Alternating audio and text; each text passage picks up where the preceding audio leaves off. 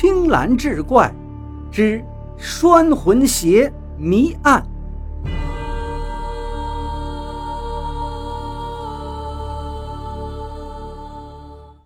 书接上回，李大人正要退堂呢，一见又来了案子，只好说道：“赵明，你先将事情经过诉说一遍。”赵明刚要开口，忽然看见柳英手中的鞋子，他疑惑地问道：“哎，那不是我的鞋吗？”说者无意，听者可有心。王母一听，立刻冲过来，指着赵明道：“原来，原来是你坑害了我儿啊！”李大人一看这堂上要乱，马上一拍惊堂木：“赵明，你为何说那鞋是你的？从实讲来。”是大人。赵明这才说道：“去年。”我娘在河边捡到一只鞋，见做得甚好，而且鞋上还绣了一个名字，于是就照着那只，又给我绣上了一个“赵”字，配成了一对后来听人说那叫拴魂鞋，别人的鞋不能穿，所以我就把鞋脱了放在家中。可不巧，这一年来我家是接连失窃，那双鞋也被偷走了。今日小人正好捉住了窃贼张吉，请大人明断。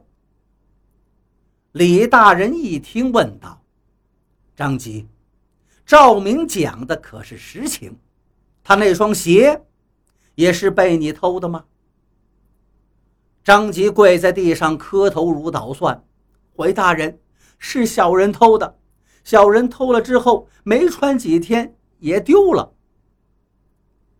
原来在四月时，张吉穿着那双鞋在平坡镇上晃荡，趁机就跑到了柳英家里，本想偷点值钱之物，可还没细找呢，就见主人回来了，慌忙之中躲到了床底下，趁着主人不备溜了出去，谁知道匆忙之中就掉了一只鞋，也不敢回头捡，干脆。把另一只鞋也给扔了。听完张吉的口供，真相已然大白，张吉就被收了监了。柳英这才弄明白，是自己错怪了好人。看着因为自己一时冲动而被打了四十大板、昏死在旁边的王启明，又想起这一段时间人家对自己的关爱。把自己当成亲人一样，柳英只恨自己被仇恨蒙蔽了心性，害了真正的好人。他恨不得现在挨了大板昏死过去的是自己呀，而不是这个王启明哥哥。他想过去向王老太太认错，可是又羞于开口，一时不知该如何收场。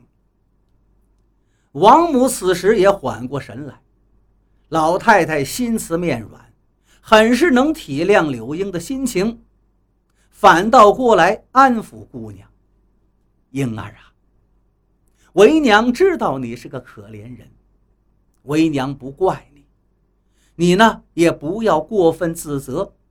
你启明哥是个小伙子，这点伤没事在家养几天就好了。要怪。”也只能怪那个可恶的小贼。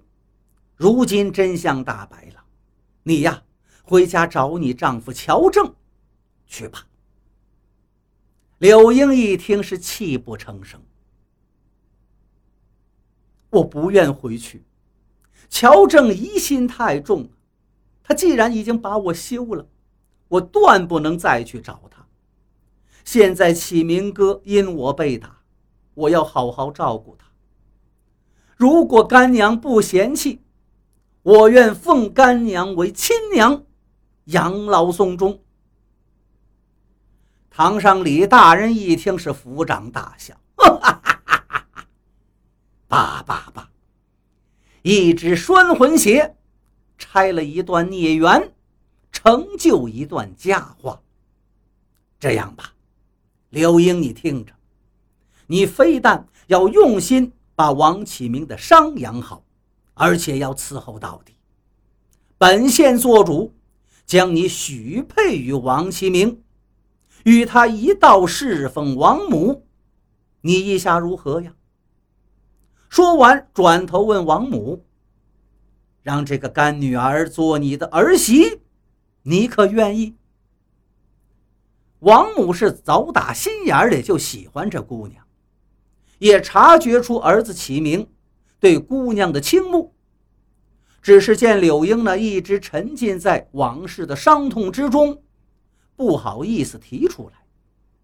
听李大人这么一说，自然是满心满意的高兴，也顾不上旁边羞红了脸、无言以对的柳英，便抢先答道：“大人，老身愿意。”说完，又拉住柳英的手道：“英儿，还不快帮我把启明扶回家去。”一年后，万历县城东南的河边，这一户人家传来了一声响亮的婴儿啼声。